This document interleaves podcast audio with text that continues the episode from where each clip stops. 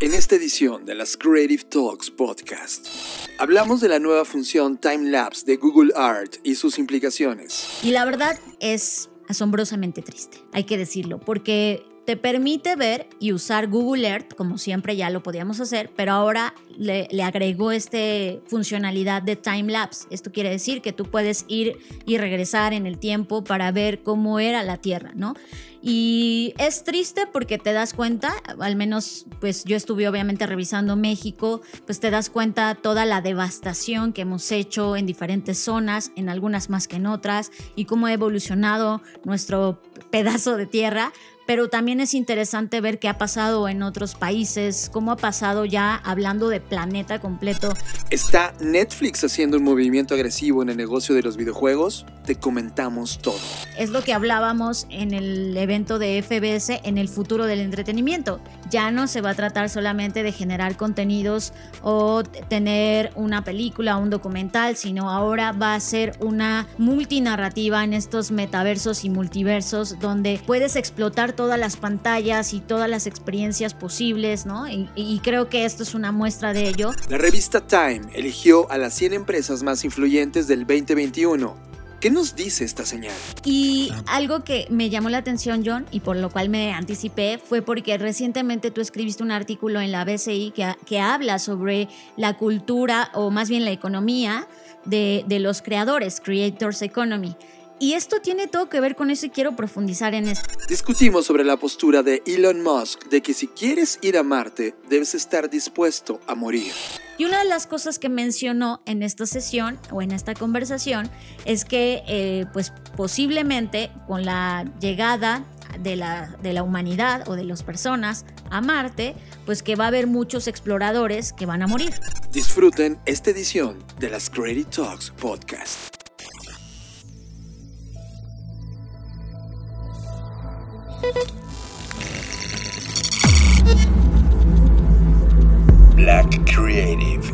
Intelligence presenta. Escuchas.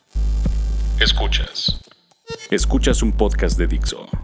Escuchas Creative Talks. Creative Talks. El podcast donde hablamos de creatividad, futuro, innovación, medios, disrupción y emprendimiento. Con Fernanda Rocha y John Black. Por Dixo, la productora de podcast más importante de habla hispana. Por Dixo. Bienvenidos a las Creative Talks Podcast. Yo soy John Black y les doy la bienvenida a esta línea de tiempo en donde tu realidad y la nuestra colapsan. Fernanda Rocha, ¿cómo estás? Hola, ¿qué tal? ¿Cómo están? Me da mucho gusto tenerlos como cada semana y esta semana vamos a hablar de bastantes temas. Tenemos pequeños bloques de diversas cosas que han venido ocurriendo a lo largo de la semana, así que comenzamos. Antes de comenzar, quiero hacer un statement. Esto que están escuchando es gracias a la Black Creative Intelligence. Hay un grupo de innovadores y mentes creativas que están suscritos a la Black Creative Intelligence. Gracias a estas suscripciones, nosotros podemos hacer que este contenido de las Creative Talks pueda llegar semana a semana hasta tus oídos. Si quieres suscribirte o apoyar este proyecto, ingresa a blackci.rocks. Tema de la semana. Este es el tema que nos robó totalmente la atención. Tema de la semana. Fer, esta semana creo que el tema más importante se lo llevó la revista Time. Hizo dos statements tremendamente importantes. El primero publicó una portada donde dice, ya, todas las compañías son ahora una compañía tecnológica. Y de repente nosotros decimos, yay, por supuesto que es así. Llevamos, no sé, una década platicando cada una de nuestras vidas diciendo que este mundo se está moviendo bajo, bajo líneas tecnológicas y que las compañías tecnológicas vienen desde hace 20, 25 años llegando al mainstream de los modelos de negocio, enseñando los, los, modelos, la velocidad, el, cómo se piensa en términos de innovación. Y hoy no hay una sola compañía en el mundo que no esté afectada por esta intersección tecnológica. Por lo tanto, no importa eres una compañía de dos personas o una o de 15 mil, si a partir de ahora te debes considerar como una compañía tecnológica? Pues mira, por un lado me, da gusto, porque siempre es curioso cómo eh, hasta que alguien que tiene pues esta autoridad o esta voz que ya ha venido construyendo, ¿no? Time es una revista icónica. Hasta que eh, siempre nos esperamos hasta que cualquiera de estas voces lo diga para decir, ah, sí Entonces es, verdad. Entonces es verdad, ¿no? Claro, claro. Eh, y bueno, o sea, eso por un lado es bueno y no. Ah, Desde mi perspectiva, la parte positiva es justo esto, como confirmar, reafirmar, darte cuenta de que pues sí está pasando. Pero por otro lado no, porque significa que si hasta apenas ahorita te cae el 20, pues ¿qué hiciste todos estos años, no? Entonces creo que esto tiene una doble lectura. Insisto, me alegra que, que por fin eh, se esté pues masificando de alguna forma, porque fíjate que pasa algo muy interesante, aunque creemos, o bueno, no es que creamos, aunque la revolución tecnológica comenzó hace 60 años y lo platicábamos en nuestra sesión de Black Creative Intelligence, pues hasta apenas ahora nos está cayendo el 20 de muchas cosas, ¿no? Entonces creo que esta parte eh, pues editorial que ellos tienen ahora mismo empuja todos estos temas, pero al mismo tiempo también les pone un sentido de urgencia. Sí, y además eh, co- coloca en la agenda de prioridades temas que se han hablado todo el tiempo en este podcast desde el día número uno y ahora sí o sí, de manera obligada, necesitan entenderlas, incorporarlas. Eh, yo, yo no me siento tan, tan cómodo con algo es obligado, cuando al interior de una compañía no crees en esto, sino como, ah, es lo que tenemos que hacer, ¿no? Eh, ciertamente hay un cambio cultural y ellos lo están entendiendo como un cambio de procesos nada más. Entonces aquí hay, aquí hay dos posturas importantes. Si eres un ser humano o una compañía que no estaba entendiendo que esto realmente es un cambio cultural, pues, ¿qué crees? Lo es, no es algo que incorporas, no es un software que compras, no es una habilidad que le rentas a alguien, es algo que vive en la genética de la compañía. Y cuando Time dice, oigan, hay que pensar como compañías tecnológicas, en el fondo lo que está diciendo es, hay que, hay que pensar cómo han venido innovando estas compañías, cómo han venido operando estas compañías, cómo han creado hipótesis para llegar en este continuo de velocidad también en la toma de decisiones y mejora. Eso es lo que realmente significa, lo que culturalmente está en el fondo. No incorporar Internet, no incorporar la compañía, en tu compañía la, la- computadora más, más, más increíble. Eso no va a afectar. Lo que va a realmente a sentirse es cómo culturalmente abrazas todo lo que ha venido madurando en los siguientes, en los últimos 25 años y ahora tú encuentras una hipótesis de eso y lo llevas al siguiente nivel. Ahora también, eh, dentro de este mismo sesgo, también está la posibilidad de caer en el error de decir, ah, bueno, entonces lo que significa este mensaje es que tengo que ser como Uber o como Rappi y entonces tengo que tratar mal a mis empleados, porque pues ese es el ejemplo que estas empresas tecnológicas nos han dado y claro que no. O sea, creo que también eh, en la profundidad de este mensaje tenemos que pensar que efectivamente estamos ante un mundo tecnológico, ya no hay marcha atrás, ya llevamos bastantes años evolucionando este tema, pero asimismo creo que también el mensaje o el subtexto de esto podría ser que repensemos y replanteemos los problemas que se han generado a partir de estas empresas tecnológicas. Es decir, si ya vimos que al haber tanta disrupción en un fenómeno como Airbnb o como Rappi o como cualquiera de estos que ha habido en los últimos años, esto ha provocado no solamente la ruptura de las leyes o la creación de las mismas, sino también nuevos modelos de esclavitud y muchas cosas que ya hemos hablado acá. Creo que Sobre también... todo por la gig economy que ha sido muy puesta en el ojo por nosotros. Sí, justo alrededor de eso también creo que al decir conviértete ahora en una compañía tecnológica es pues también observa esos errores, ¿no? También aprende de, de que, lo que ha pasado, porque en el fondo todo esto, John, como dices, tiene que ver con cultura. Y, eso es algo que a mí realmente me preocupa porque no sé si se entiende en este mensaje. O sea, en este mensaje, si tú lo lees sin saber nada, dices, ah, ok, como tú dices, puedo caer en el error de decir, entonces voy a hacer una transformación digital y voy a poner este software y voy a poner esta computadora. Y es, no, o sea, la tecnología, paradójicamente, no tiene que ver con tecnología, tiene que ver con el uso que le damos nosotros como seres humanos y ese uso tiene que ver con la cultura que está implementada dentro de la compañía. Y ahí es donde creo que el mensaje se puede como transcriversar en entenderlo como algo meramente de bits y bytes o de chips, ¿no? Y, y no es por ahí.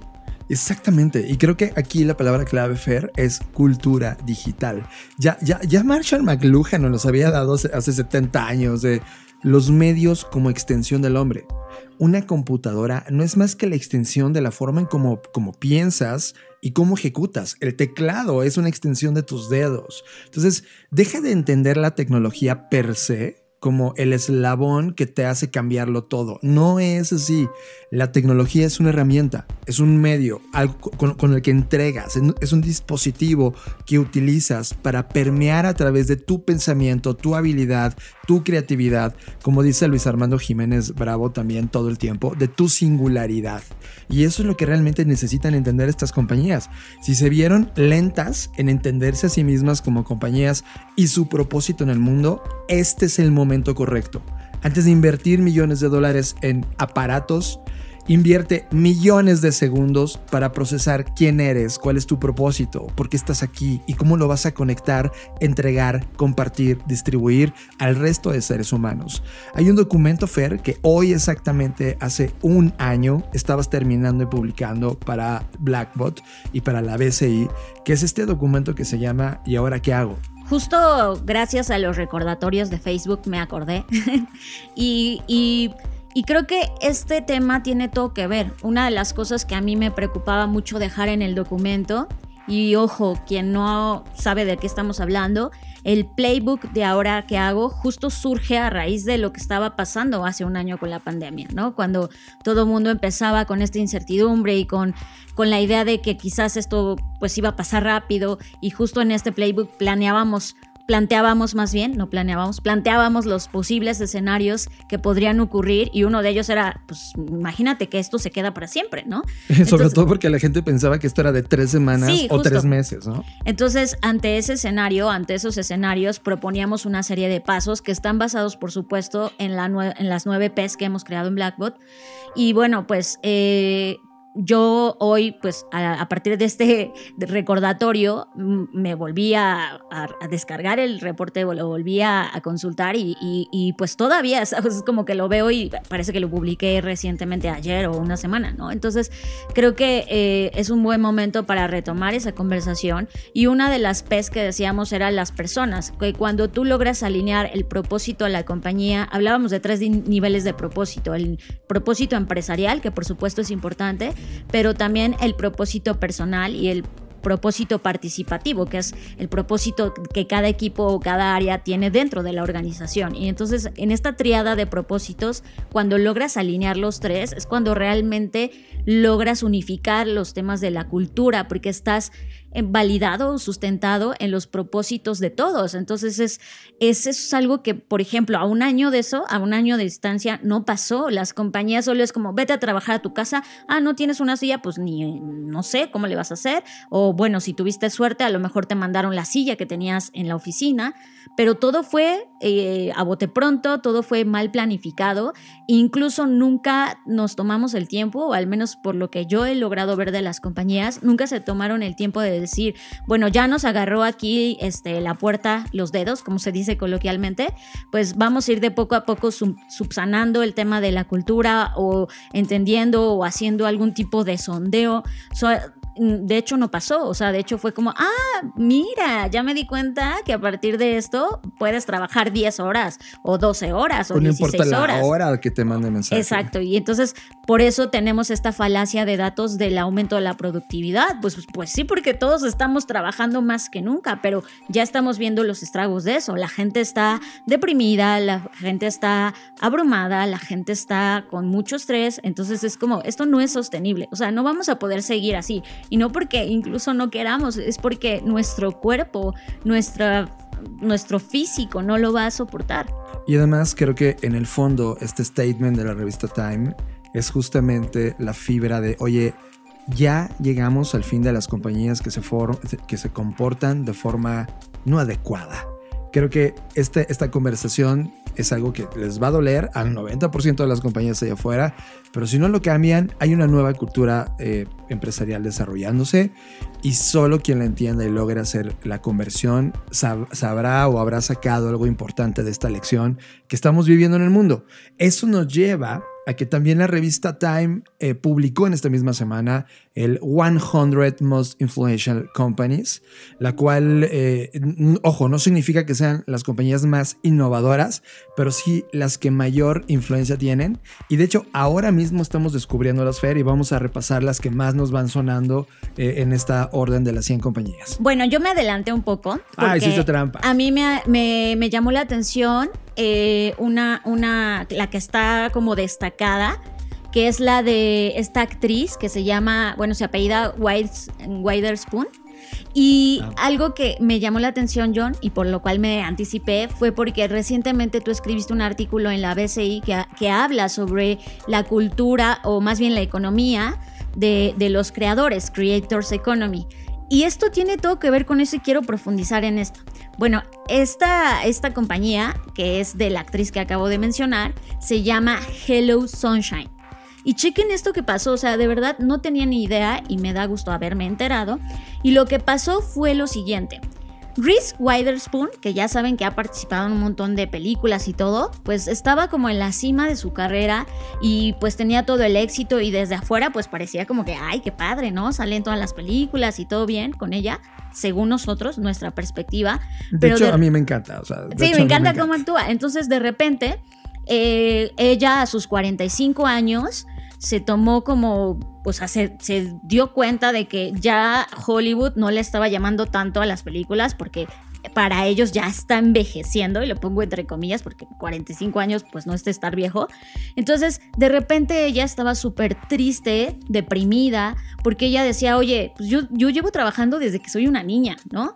Y, y he ganado un Oscar y tengo estos triunfos, y a pesar de todo eso, ¿Qué le pasa a Hollywood que ya no me está hablando, no? Entonces, de repente se dio cuenta de eso y además se dio cuenta de que la industria de Hollywood, pues por supuesto que ha tenido estos sesgos también patriarcales, donde pues las historias de mujeres han sido dejadas de lado durante muchísimo tiempo. Y entonces ella hizo un club de libros.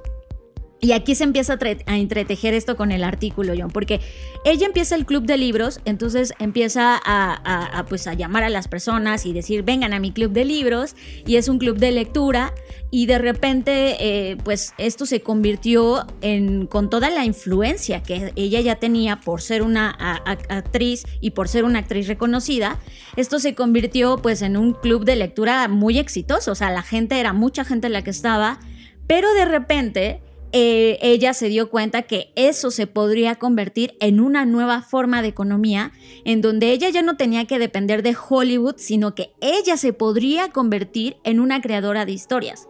Entonces lo que hizo fue de este club de lectura, su equipo, porque pues obviamente ella ya tiene un equipo comercial, un equipo legal, ¿no? Porque pues cuando estás en esos niveles pues ya tienes que tener una infraestructura.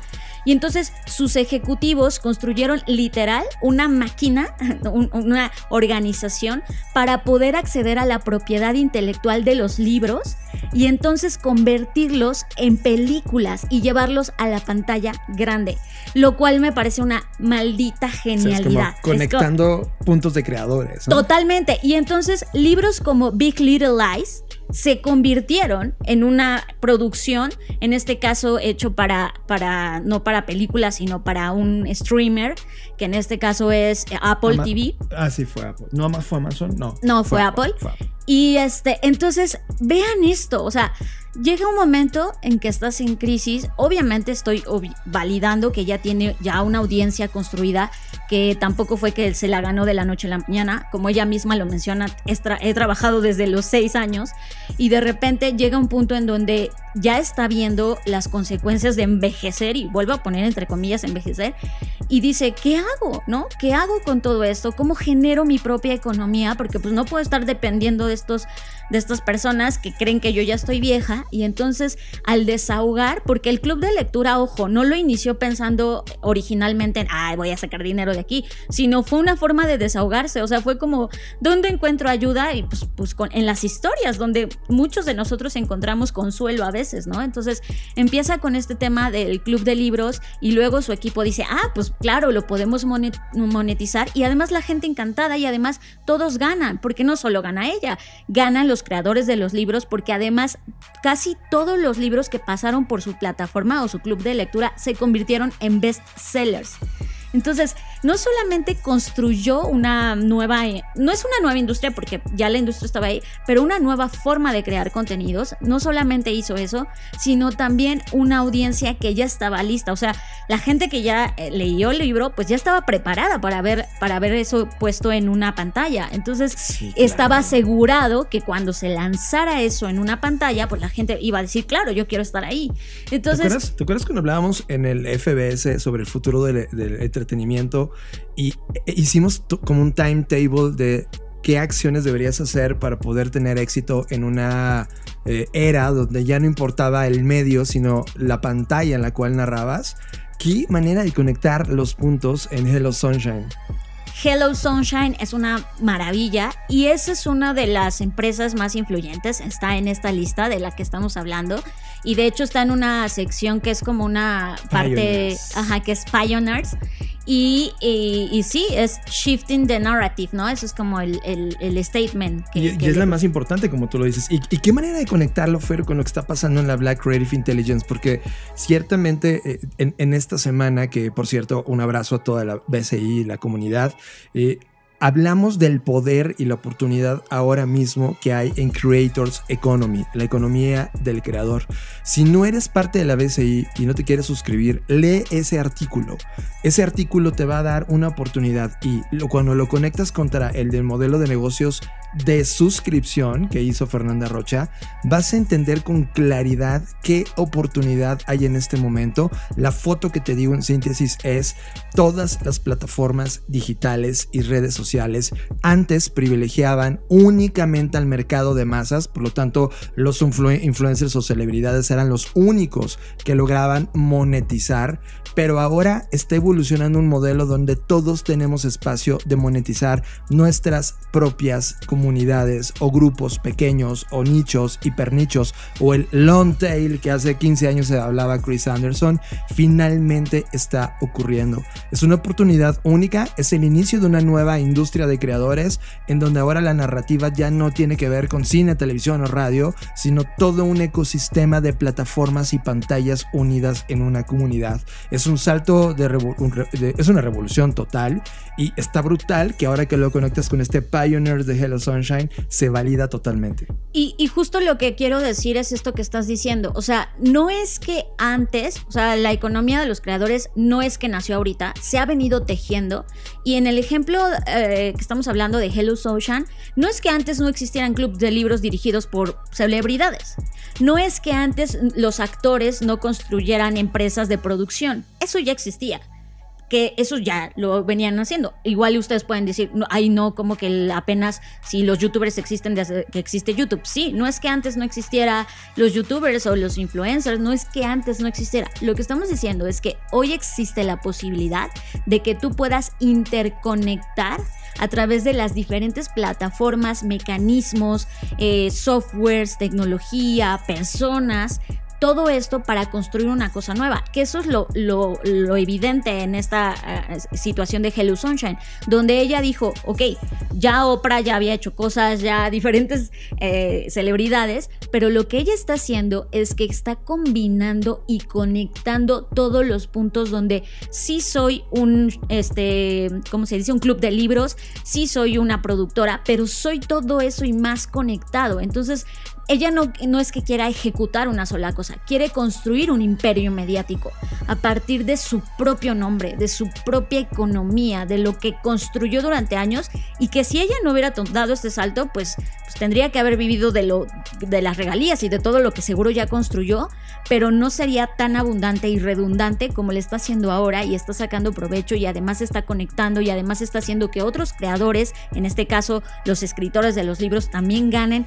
Entonces vean cómo ya es una total conexión. A lo mejor tú podrías decir, sí, pero ella es famosa y ya tenía, sí, pero lo interesante de esto es que estas plataformas ya no solo están, eh, ya no tienen, ya no solo pueden acceder a ellas los famosos, sino ya tenemos, por eso, por ejemplo, OnlyFans, que ya sé que se ha ido hacia el tema de la pornografía y eso, pero por eso este tipo de plataformas como OnlyFans, Patreon, Buy Me a Coffee, pues por eso están teniendo bastantes ganancias y están bajando ellos mismos como startups bastantes fondos, porque están dándole voz a las personas que parecía que no podían tener voz, están dándole voz a las personas que a, lo mejor decían, no, pues es que yo solo le hablo a este nicho que es muy chiquito y nadie me conoce y es como, no importa eso, es, tú puedes poner hoy a disposición tus productos, tus ideas, está la parte de la economía de los NFTs que se está construyendo, o sea, hoy estamos en un momento que si así lo decides, porque ojo, tampoco es como que va a pasar milagrosamente y donde tú digas, ah, yo publiqué un video y no le fue bien, eso no es hacer una estrategia.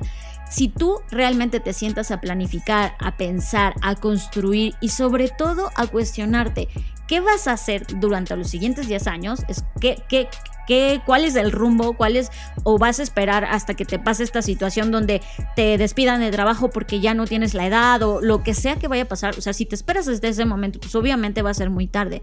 Pero si desde ahorita vas entretejiendo y construyendo y creando reputación y creando contenido de valor y creando tu propia audiencia, y seguramente, de verdad te lo digo, hay audiencias para todo. O sea, a mí me sorprende que haya gente que quiera ver un canal donde la gente está comiendo. O sea, hasta para eso hay audiencias. Imagínate si para eso absurdo hay audiencia, para lo que tú estás haciendo seguro también la hay. Y ojo, creador no solo es alguien que crea contenidos de entretenimiento. Creador es alguien que también crea modelos de negocio, resuelve problemas. Creo que quiero sintetizar y luego vamos a hacer un corte para entrar a las siguientes divisiones rápidas. Quiero sintetizar con esto, por favor, pon atención. La era del fabricador, procesador, ejecutador está llegando a su fin. Y no es que llegue a su fin porque se deje de hacer, sino porque esas tareas se las vamos a dejar a los algoritmos, a las máquinas, lo hacen mejor que nosotros. La única industria o esfera que nos deja y que siempre, siempre estuvo ahí fue la del creador. Así que en este momento, si tienes que tomar una decisión profesional, por favor, estudia, analiza, invierte tiempo en cómo te vas a convertir a una industria de creador y dejar el fabricador, procesador, ejecutor detrás. Déjaselo a quien lo hace bien. De nada sirve el pensamiento creativo si no tenemos una hipótesis de innovación. Solucione los problemas, que mejoren las cosas existentes o que eleven la experiencia.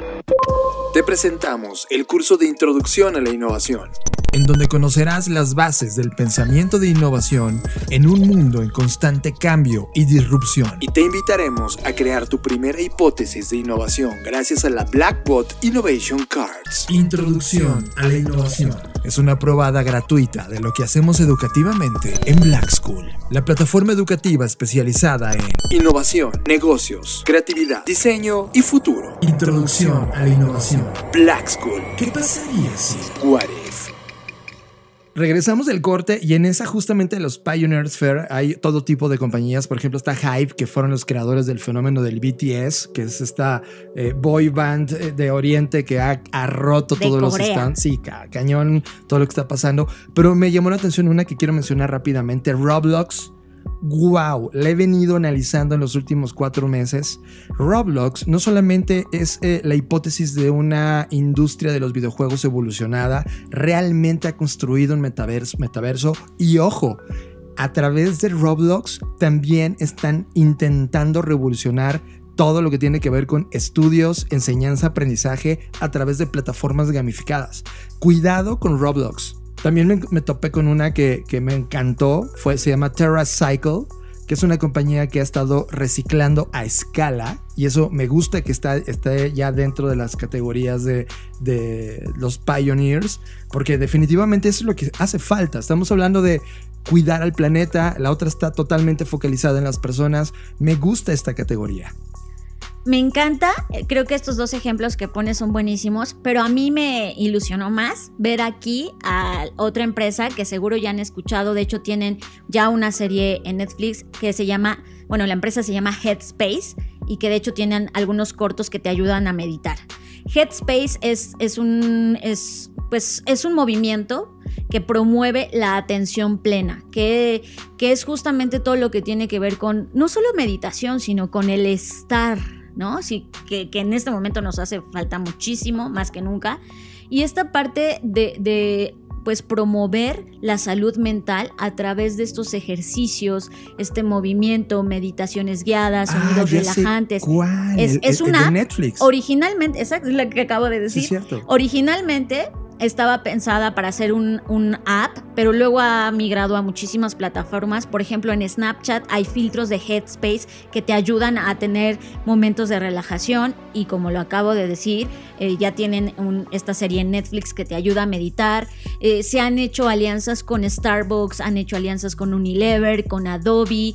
Y, lo, han, hecho para promover la, salud de los trabajadores, la salud de los educadores, la salud de las personas, en, en general la salud mental de las personas. Y me parece súper bueno ver a esta empresa acá porque creo que han hecho muchísimo por promover estos temas y a mí en lo personal me encanta, me encanta como marca, todo lo que hacen eh, a nivel gráfico me parece muy bonito, a nivel visual me encanta y me da mucho gusto verla acá. Fascinante. Siguiente cate- categoría, leaders. Y ponen en el, en el mainstream a lo que está pasando dentro de la NBA. Y sí, o sea, prácticamente en la pandemia, por ejemplo, revivieron la conversación de la NBA. En Netflix aparece el documental de Michael Jordan. NBA se mete por primera vez a los NFTs y está probando qué significa hacer una economía de creador en NFTs. Y creo que sí, es, está retomando el mainstream con hipótesis totalmente nuevas. Bueno, acá hay muchas que ya son muy populares, no les quiero dar más spotlight porque ya lo tienen y no lo necesitan, pero sí voy a hablar de una compañía que se llama Teladoc Health, que es la telemedicina, ¿no? Esto creo que es el sueño de muchas personas. Y si bien la telemedicina ya existía en una forma muy precaria, por decirlo de alguna forma, o sea, tú podías hablarle al doctor y ya como que medio te daba una consulta, Y es que también era por regulación. Sí, hay muchos candados y qué bueno que los haya porque la salud es un tema importante, pero esta empresa eh, realmente pues este tema de la pandemia le dio mucha visibilidad porque ellos ya habían venido trabajando en este tema de la telemedicina, ¿no? Que es una atención remota a través de una videollamada principalmente y entonces pues ellos eh, eh, hicieron este servicio como una clínica virtual de atención de urgencia donde siempre hay médicos de guardia que te proporcionan una variedad de servicios que también son de no emergencia, es decir, si tú dices, ay, me duele la garganta, la cabeza y, y estas visitas a través de esta app pues aumentaron en más de 10 a más de 10 millones, o sea, a más de 10 millones, pues gracias a esto que estuvimos viviendo o debido a lo que está pasando y, creo que esto es un ejemplo de que sí se puede hacer, o sea, de que este tipo de cosas sí se puede hacer. Seguramente ustedes también pudieron tener con sus médicos o con el médico que estaban atendiendo, porque no tiene que ver solamente con el médico general, sino nutricionistas, psicólogos, ¿no? Con toda la parte de salud. Seguro ustedes pudieron tener un Zoom o algo, pero esto ya es, digamos que una estructura ya mucho más elaborada, ¿no? Donde hay una plataforma, donde puedes hacer todo, es decir, pagar, reservar, agendar, dar seguimiento, tener un historial clínico digital, etcétera. O sea, no nada más es como, ay, bueno, pues cualquiera se puede conectar a Zoom y tener una cita con el médico, sino estos, ellos están trabajando en que sea todo un sistema real de telemedicina donde sea portátil, o sea, si tú estás en otro país y de repente, pum, te enfermaste, pues que el médico del otro país puede saber que en qué estabas o qué, qué te hace daño, etcétera. Entonces creo que a mí me gusta esta idea también porque el, el tema de la, de la salud, pues es todo un tema del cual podríamos hablar mucho tiempo, pero creo que este es un avance. Solo rápido, Apple está aquí, Mattel está aquí, Pfizer BioNTech está aquí, Nike está aquí, Newbank están bancarizando a los no bancarizados, Twitter que ha venido tomando eh, decisiones interesantes, Mastercard, Johnson Johnson. Y vámonos a los innovators, que aquí es donde seguramente has encontrado cosas interesantes. Bueno, también hay muchas marcas aquí conocidas, populares, como eh, pues está Moderna, ¿no? Que pues ahora más que nunca la necesitamos haciendo la vacuna. Está Nintendo en la parte de creación de comunidades. Por supuesto está Netflix con el golpe que ya definitivo le dio a Hollywood. Está Lego. Eh, pues por promover el tema de la creatividad, está Zoom, pero de todas estas que están, que ya son como muy, muy conocidas, hay una que me, que me llamó la atención, que también es conocida, pero está aquí por el tema de, lo, de los muebles y es IKEA. Creo que IKEA es una, una, compañía que se caracteriza porque todo el tiempo está innovando, todo el tiempo está pensando en qué puede trabajar, etcétera. Y bueno, una de las cosas que encontraron en este periodo fue que, pues sí, efectivamente sus muebles sí están muy bonitos y muy funcionales, pero al final del día son desechables, ¿no? Entonces ellos decidieron que la verdad esto pues no podría, no puede ser porque no es sostenible, no es sostenible para ellos, para el planeta, para nadie. Y entonces ellos lo que hicieron fue trabajar en la renovación de sus cadenas de suministro para que toda la compañía por completo se vuelva una compañía positiva para el clima, así lo han llamado, en la que no solamente van a reducir los gases de efecto invernadero, sino que están haciendo un montón de cosas para que todos sus muebles pues no sean como vistos ya como que a usar y tirar, sino que tengan ciclos de uso y reuso, que puedan este, tener una tienda incluso de segunda mano, donde tú a lo mejor eh, tienes un mueble y pues, ya se le abolló tantito la esquina, entonces tú lo llevas, lo reparan y lo vuelven a, a utilizar o lo vuelven a vender. Entonces e, ellos dijeron una cosa muy importante, la única forma que podamos existir como empresa mañana es haciendo y siendo sostenibles. Y eso creo que me parece un golpe en la mesa eh, que es muy necesario y que, repito, no me extraña porque IKEA siempre ha trabajado en innovación, pero me gusta que esté pensando en este tema hacia 2030. Me encanta a mí también porque cuando analizabas de dónde provenían las maderas de los muebles de IKEA, o IKEA, perdón, siempre lo pronuncio mal, eh, pues, era dudoso, era como de, oigan, están devastando al mundo, ahora están planteando, inclusive, todavía no lo ejecutan, pero están borradores, están hipótesis de innovación, el cómo tú logras ver de dónde viene esa madera, desde el instante en que está sembrado el árbol y están cuidando el árbol, luego lo extraen, cómo lo convierten en mueble y luego la historia del mueble. sí, que todo eso es esa cadena. Trazabilidad, se le llama a todo ese proceso, ¿no? Sí, de tal manera que hoy, hoy puedes estar sentado en un escritorio donde sabes todo el camino, el tiempo dedicado, cuántos años se, consumieron para crear esa madera, qué pasó con el árbol, cuántos árboles se talaron para ese proyecto, cuántos se sembraron. O sea, toda esta cadena de transparencia que, ojo, Solo las compañías que están dispuestas a transformarse están siguiendo. Hoy está en discusión. Y también dentro de esta categoría hay una compañía que se llama Farfetch, que también está en este mundo de digitalización de la moda y tratando de darle esta circularidad. Están haciendo las cosas increíbles. Creo que también es esta discusión de poder ser transparente y cuidar al planeta. La P de planeta es tremendamente importante. Creo que hasta aquí llegamos. Podemos hacer un programa especial de, de cada una de ellas, pero sabemos que hay una sección de titanes donde está Google, Alibaba, Amazon, que Amazon hace muchas ojetadas, sinceramente. Y hay una sección de disruptores donde hay algunos que, comparten algunas categorías, como Shopify, que está metido ahí, Tesla, Airbnb, OnlyFans. Está Clubhouse. Sí, de Clubhouse, que acabamos de hacer un artículo en la BCI viendo cómo ellos están proponiendo todo este cambio en el audio social, que la verdad solo venía ocurriendo a través de podcast y luego los demás lo ignoraron las compañías. Está GoFundMe, está Coursera, que tuvo una explosión producto de este, de este parón en la pandemia. Es decir, se me hace una de las recopilaciones que tú como emprendedor o director de compañía o dueño de negocio necesitas tomar un snapshot Creo que el Snapshot Fair va por tres cosas. Tema número uno es lo importante que es entender la innovación. No importando si esto es tecnología o no, puedes innovar desde el diseño de una ropa, ¿sabes? La innovación como parte de tu cultura empresarial. Dos, la, la incursión de la P de planeta dentro de la ecuación del modelo de negocios. Y tres, y se me hace la más relevante, realmente entender que tu cliente no es la mesa de consejo o la, mesa de inversiones que le cayeron o te, o te, dieron dinero para levantar tu modelo. Siempre fue el ser humano, la P de people. Cuando tienes esta combinación de cosas y tienes las nueve Ps que hemos desarrollado en el documento y ahora que hago, te das cuenta que el mundo está girando hacia ese ritmo. Y creo que la foto de esto es preguntarte a ti mismo de qué tanto estoy entendiendo culturalmente este cambio para poder tomar decisiones en lo que hago todos los días. Radar. Hemos activado el radar de tendencias de la Black Creative Intelligence y te traemos la tendencia que más nos llamó la atención. Radar. Y hablando de la P de planeta, pues qué mejor que pasarnos a este tema de un lanzamiento que recientemente hizo Google sobre un time lapse de Google Earth. Y la verdad es asombrosamente triste, ¿no? Hay que decirlo, porque te permite ver y usar Google Earth, como siempre ya lo podíamos hacer, pero ahora le, agregó esta funcionalidad de time lapse. Esto quiere decir que tú puedes ir y regresar en el tiempo para ver cómo era la Tierra, ¿no?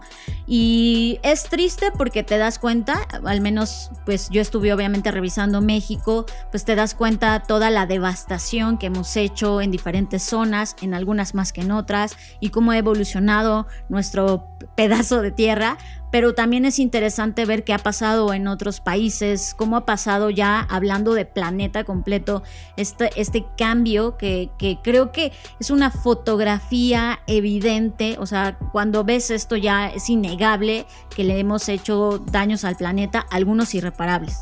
Está impresionante, Fer, cuando te das cuenta que eh, eh, ¿Qué, tuvo que pasar para tomar estas fotos y, eh, hacer este análisis?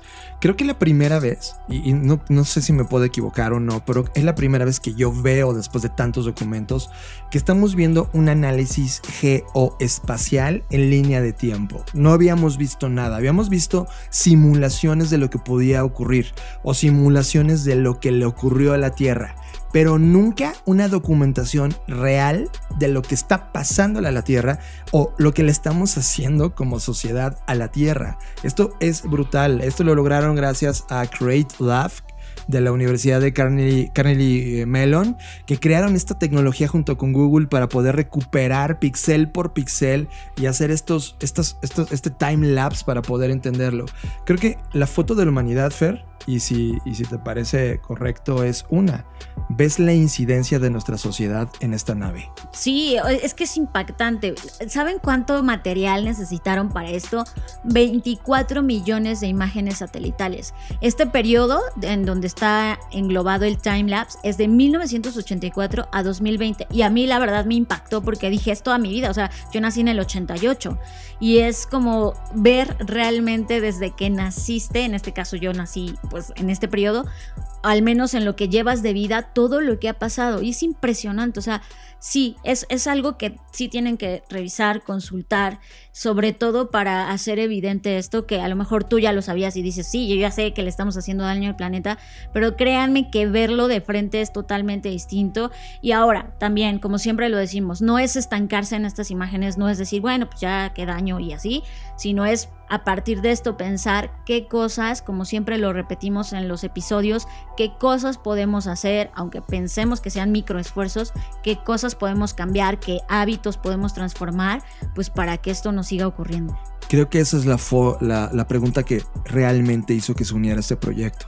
En este proyecto está el Servicio Geológico de los Estados Unidos, la NASA está metida en este proyecto y el programa Copérnico de la Unión Europea que tiene satélites Sentinel para poder ver este tipo de proyectos. Es decir, lo que estamos de frente a este proyecto no es un proyecto común y corriente, creo que es el más importante de fotografía de lo que está pasando en la Tierra. Y ciertamente, yo, no sé, me encantaría ser un niño de 8 años y que de repente me hablaran de lo que significa mi vida en este planeta qué significa socialmente compartir mi vida con tantos millones de habitantes en el lugar donde vivo y ver en esta foto ya puedes entender la tendencia. Es como, miren la tendencia. Es, avienten, traten de entender esto a 10 años. ¿Qué te dice con este imaginario de data colectada? ¿Hacia dónde crees que vaya? ¿Que se va a reforestar automáticamente? Obviamente no. Así que esta es una gran pregunta. Me creo que es uno de los grandes ejemplos que nos han dado tecnológicamente la posibilidad de magnificar la incidencia que tenemos de lo que hicimos en el pasado, la foto que tenemos el presente y ahora la pregunta más importante que tú, Fer, a través de la Black School, a través de la BSI, a través de tus estudios, a través de todo lo que hacemos de medios, estás tratando de colar en el, en el colectivo. Es cómo diseñamos o tenemos agencia en el futuro. Y eso me parece brutal. Estás escuchando Creative Talks Podcast. Fer, estuve leyendo un artículo interesante sobre un movimiento que, está pegado con toda esta narración, sobre todo con lo que está pasando con lo que reportó Time sobre Netflix. Y, y vean esto, el mundo de los videojuegos, que es una de las plataformas o de las industrias que más hemos hablado en este podcast, casi es tres veces económicamente más grande que Hollywood. ¿Ok? Todo el mundo de Hollywood, la entrega de premios, el Oscar, etc. imagínense eso por tres. Solo que la industria es mucho más pequeña, la, la, industria de los videojuegos. Estamos hablando de la industria de entretenimiento más rica del planeta, pero no reconocida por el mainstream. Ahora Netflix ha venido dando señales a través de su CEO y a través de otras unidades de negocio que Netflix está trabajando a marchas forzadas por entrar en esa industria de los videojuegos. Lo cual significa, Fer, mucho, mucho de lo que conectaste con Riverspoon, la, la actriz con este modelo de negocio, justamente es ahora como una compañía que, ojo, ya no está viendo a Hollywood como el, la industria a conquistar, ya la conquistó, vean la cantidad de Oscar que se llevaron en la última edición, ahora está diciendo, ok, ¿qué pantalla me hace falta? Y aquí es donde pongo en la mesa un proyecto que ya hablamos en este podcast, que era este, ¿te acuerdas de Black Mirror? Es, es Bandersnatch. Bandersnatch. Cuando sí. tú tenías control de la narrativa y tú ibas decidiendo hacia dónde se movía la historia, que en cierto punto es lo que hace el mundo de los videojuegos con tus decisiones, ya le entendieron al ecosistema y es de, ok, ¿y qué pasaría si a, a, mi serie más importante juvenil llamada eh, Stranger Things. Stranger Things. Mañana me uno con Electronic Arts, tirando una hipótesis, y creamos un Stranger Things dentro de mi plataforma. Y dentro de mi plataforma no únicamente vas a ver contenido pasivo, sino ahora también te puedes meter en estos metaversos que se conectan con las historias que ya conquisté. Buah que es justo, y vuelvo a insistir en lo que mencionabas hace un momento, sobre es lo que hablábamos en el evento de FBS en el futuro del entretenimiento. Era, ya no se va a tratar solamente de generar contenidos o tener una película o un documental, sino ahora va a ser una multinarrativa en estos metaversos y multiversos donde pues puedes explotar todas las pantallas y todas las experiencias posibles, ¿no? Y, y, creo que esto es una muestra de ello. Vamos a ver, me entusiasma, vamos a ver qué es lo que van a hacer, cómo lo van a aplicar, en qué tipo de plataformas, si va a ser dentro de Netflix o va a ser una plataforma nueva, ¿no? O si va a ser dentro de otras plataformas como de Electronic Arts o incluso dentro de consolas, no lo sé, o sea, no sé cómo vaya a ser esto, pero creo que es muy emocionante y, también, como dices tú, yo, no es de extrañarse porque pues es una de las, las eh, industrias más ricas y pues que, todo el tiempo está en construcción. Ahora imagínate, Fer, o sea, ya resolviendo el tema técnico de cómo va a participar dentro de las plataformas, a mí lo que me, me, emociona, o sea, yo tengo una apuesta, es, va a ser multiplataforma, pero lo que me emociona es la conexión de historias. O sea, lo que tú ya viste en Netflix, ¿no? De Stranger Things. Ahora puedes contar un universo paralelo o algo adicional, algo entre tiempos, a través del videojuego y que luego termina en la nueva temporada de Netflix eh, de Stranger Things. O sea, te, date cuenta de cómo van a conectar. Y mañana probablemente lancen podcast de que sea la novela, la, la novela sonora de Stranger Things, donde no se narra lo que ya ocurrió en, la otra, en las otras plataformas, sino también es parte del ecosistema eh, del mundo o, o del, de lo que se está creando, de la galaxia eh, Stranger Things. Y así con cada uno de los títulos que alcancen esta narrativa. Creo que ahora vamos a ver, y justo aquí es donde apuntamos el tema número uno sobre Creators Economy. Hoy estas historias que podemos crear, narrar, contar a través de todos estos puntos de contacto se van a convertir en la siguiente, el siguiente salto de negocios de cada una de estas. En verdad, este es el mejor momento para estudiar cómo se conectan. Yo iría al FBS a ver el futuro del entretenimiento y que vean cómo se unen. Yo leería el artículo de la BCI para que vean cómo se unen y estaría con este radar abierto de qué está haciendo Netflix. Me parece alucinante. Estás escuchando Creative Talks Podcast. Radar. Hemos activado el radar de tendencias de la Black Creative Intelligence y te traemos la tendencia que más nos llamó la atención. Radar. Ahora bien, ustedes saben que yo tengo mis reservas ante todos los magnates, llámense Bill Gates, este, Elon Musk, todos estos. Pero hay una cosa que Elon Musk declaró recientemente. Tuvo una conversación con Peter Diamandis, que, bueno, como saben, y quienes no han leído o no conocen a Peter, pues es uno de estos optimistas tecnológicos, ¿no? Él cree que estamos mejor que nunca, es como de la corriente de Steve, de Steve Pinker y todos estos que dicen que todo está mejor que nunca. Bueno, pues ellos eh, tuvieron una conversación, Elon y Peter, y hablaron sobre pues, todos los temas que ahorita están pasando, ¿no? El tema del transporte, del conocimiento, de la importancia de hacer a la humanidad una especie interplanetaria, este, de la eliminación de la huella de carbono y pues, los temas que ahorita están en, el momento, ¿no? Y una de las cosas que mencionó en esta sesión o en esta conversación es que eh, pues posiblemente con la llegada de la, de la humanidad o de las personas a Marte, pues que va a haber muchos exploradores que van a morir, ¿no? Y esto fue como la noticia para las personas. Ay, no, ¿cómo? ¿Cómo? ¿Va, a contratar gente que va a morir? Ay, ¿cómo? Malo, malo. Y es como, pues, ¿qué pensaba? O sea, a, la verdad a mí hasta se me escapó ahí una sonrisa porque dije, pues, ¿qué pensaban las personas? Que íbamos a llegar así como de, como literal, como se dice en México, como Juan por su casa a instalarnos sin ningún riesgo. Pues, por supuesto que esto es un experimento. O sea, las personas que, que se sometan a estos viajes, ¿no? O que vayan a estar allá terraformando, pues al final del día no sabemos qué secuelas van a tener, cómo, o sea, no sabemos nada prácticamente. Por lo tanto, el riesgo de morir, por supuesto que es muy alto. O sea, y que él haya dicho esto, y, esta vez creo que es de las pocas que lo, no lo voy a defender, pero sí voy a defender su punto, es este tema de, pues obviamente la gente va a morir, algunas personas van a morir, porque pues eso es parte de, de salirse. Si en las condiciones de la Tierra, que supuestamente ya las conocemos, o al menos ya hemos investigado más, hemos tenido más tiempo para investigar al respecto, aún así nace un virus y nos morimos y es un riesgo, imagínense ahora estando fuera en un planeta donde nunca has estado. Entonces, creo que a veces también nuestras reacciones son sobre reaccionamos a las cosas y decimos, ¿cómo es que se van a morir? ¿Por qué los van a matar? Y es, no los van a matar, es parte del proceso que requiere este tipo de temas de pues, viajar al espacio, ¿no? Creo que ese, eh, hay dos cosas que me llaman totalmente la atención. Primero, y cito, ya me parezco a este podcast que citan cosas, leyendas legendarias. Cito, esto lo dijo Elon Musk. Sabes, es peligroso, es incómodo, es un viaje largo, es posible que no vuelvas vivo, pero es una aventura gloriosa y será una experiencia increíble. Cierro cita. Esto es justamente lo que provocó eh, todo este escándalo. Pero Fer, a mí me provocó todavía algo más grande en mi mente que algo que pusiste tú en el Facebook, que es como, ah, ahora resulta, ¿no? Que los marcianos vamos a terminar siendo los humanos. Y eso me, me, revienta la cabeza, sobre todo porque estamos viendo en este momento una serie de Amazon Prime que se llama Expanse. Expanse, que nos recomendó Mónica. Gracias, Moni, por la recomendación. Y pasa esto. A mí, en mi cabeza, lo había leído pero no lo había conectado con tal evidencia.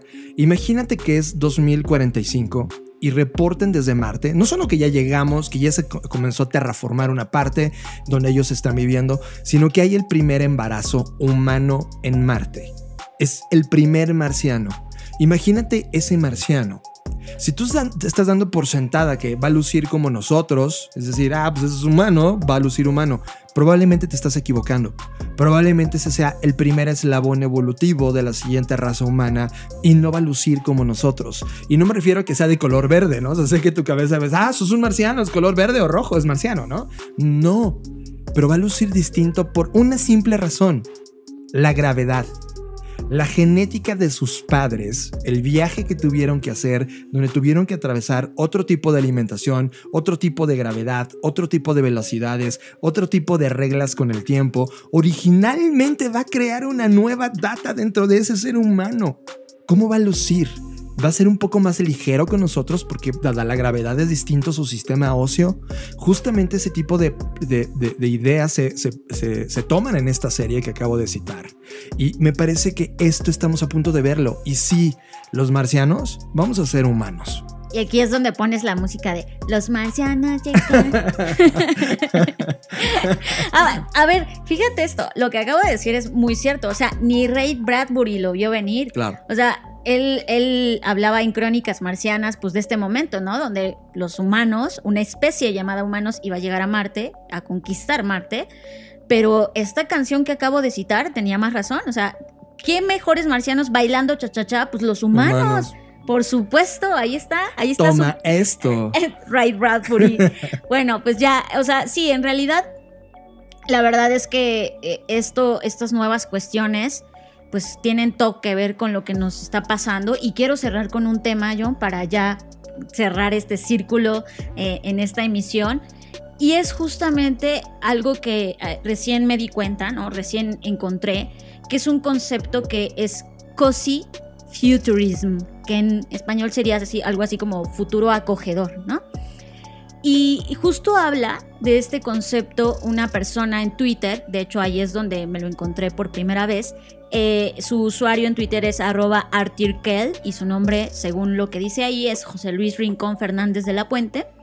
Y lo que él decía era que, pues, todo bien con, la, con lo él le llama cool shit futurism, que es como todas las cosas cool eh, que, que hemos visto gracias a la ciencia ficción, como la colonización del espacio, el- los telescopios, la tecnología y todos estos artefactos que hemos creado y que el imaginario nos ha puesto ahí, etcétera, ¿no? Entonces todo esto.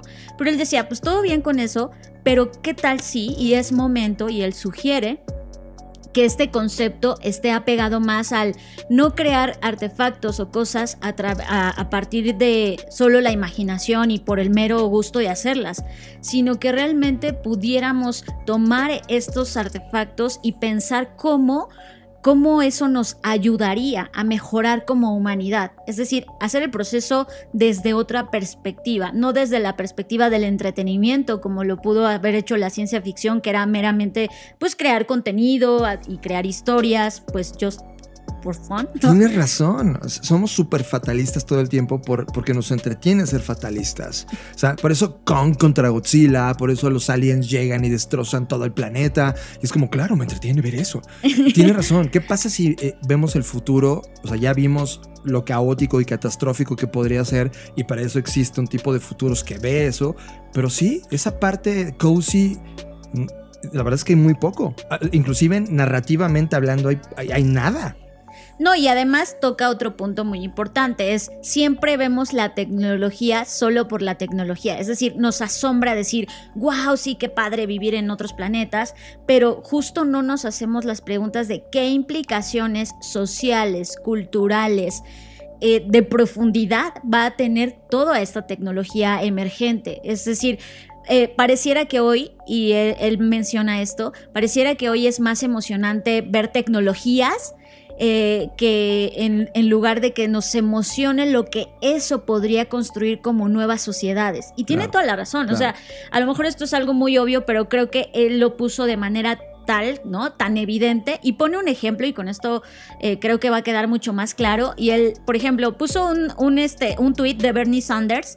Eh, donde Bernie Sanders decía, sí, está muy bien que quieran viajar al espacio y de hecho retuiteando un tweet de Elon Musk y decía, pues todo bien con viajar al espacio, pero ¿qué tal si ahorita en lugar de concentrarnos en eso resolvemos los problemas de la Tierra? El tema de la pobreza, el tema del hambre, el tema de la gente sin hogar, el tema de la salud, ¿no?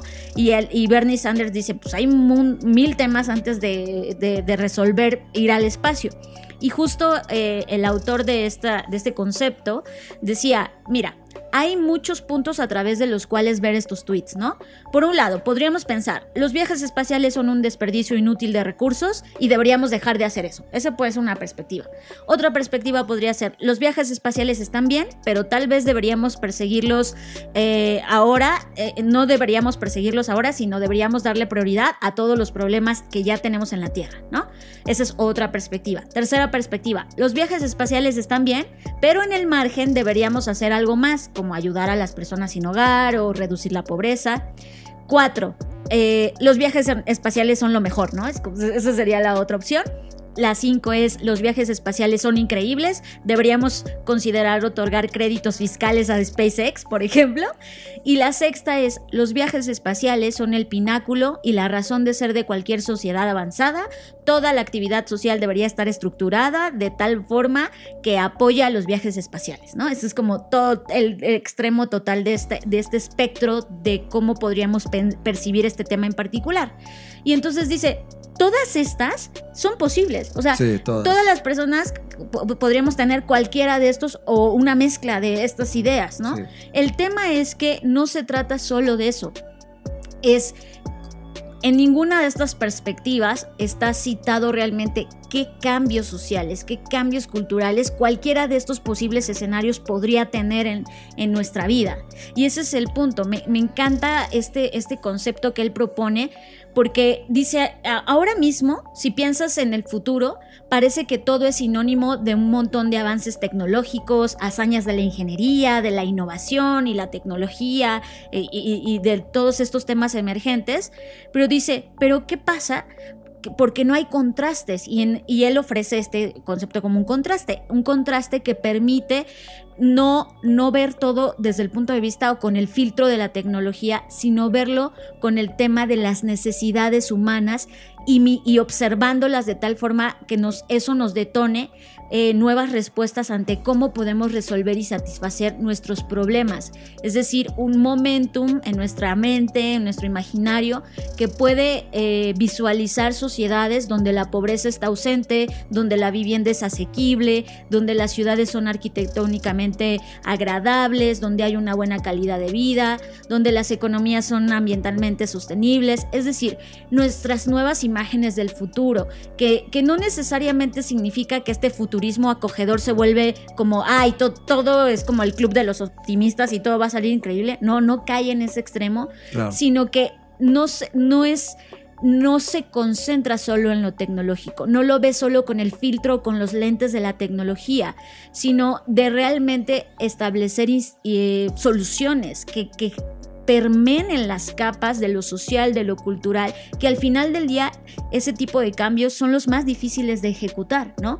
Cualquiera ahorita podríamos crear un invento y decir, ay, qué padre me quedó esta cuchurufleta que inventé, pero qué implicaciones va a tener sociales, culturales, eso que acabas de inventar. Y creo que eso es una, una parte que, que me encanta porque habla desde otra perspectiva, desde otra arista. Yo no sé si eh, realmente el tag name de futuro acogedor es el correcto y no me voy a clavar en esa conversación. Creo que a mí lo que me deja esta, esta hipótesis, esta idea, es que sí, efectivamente, no deberíamos concentrarnos en los avances tecnológicos en sí mismos, Sí. sino en todo lo que alrededor se acomoda, se ajusta, se cambia, se transforma o incluso permanece. Entonces, para mí, la, eh, distinción principal entre la ciencia ficción o esta parte tecnológica 100% versus esta nueva, nuestra, eh, nueva hipótesis es que en esta nueva hipótesis se enfatiza los bienes de consumo, pero cómo satisfacen las necesidades humanas específicas, en lugar de solo concentrarnos en los avances tecnológicos para fabricar esas cosas, ¿saben? Y, creo que esto le agrega una nueva capa. A mí me encantó darme cuenta o descubrir esto y espero que a ustedes también les detone pues otras, otras cosas, nuevas perspectivas, nuevas ideas o incluso les genere incomodidad, que también creo que eso es parte de lo que queremos hacer en este podcast.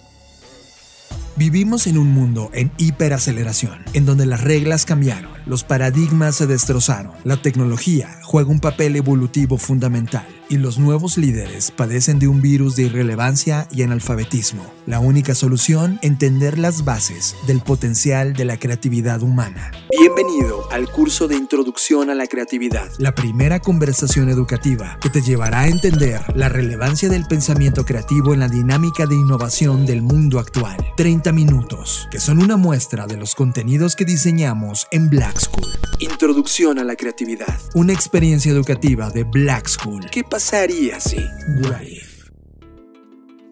Llegamos al fin de las Creative Talks podcast. Eh, esta vez fue más soft. Bueno, quién sabe qué es soft ahora, pero eh, fue más ligera, espero que las veces pasadas que fueron trágicas e intensas. Gracias por estar acá. Eh, quiero decirles que en unas semanas vamos a abrir de nuevo los talleres. Esto va a ser para mayo de 2021. Eh, siempre la última semana de cada mes tenemos talleres abiertos como jugar estas Blackpot Innovation Cards. Vamos a tener esta mashup también para la gente que está tomando el curso ahora de introducción a la creatividad. Están los cursos gratuitos en Black School de introducción a futuro Introducción a la Creatividad, Introducción a la Innovación. Hay demasiado contenido, están las Black Trends que semana a semana estamos publicando. Eh, en verdad, hay demasiado y todo gracias a la gente que hace posible la BSI gracias a la gente que está en la Black Creative Intelligence apoyando este proyecto de creatividad, innovación, diseño y futuro. Yo soy John Black. Recuerden que pueden encontrarme en arroba Jonathan Álvarez, Instagram y Twitter. Y yo soy Fernanda Rocha. A mí me encuentran como arroba Fernanda Roche. Ha sido un placer estar con ustedes y como siempre, nos vemos en el futuro.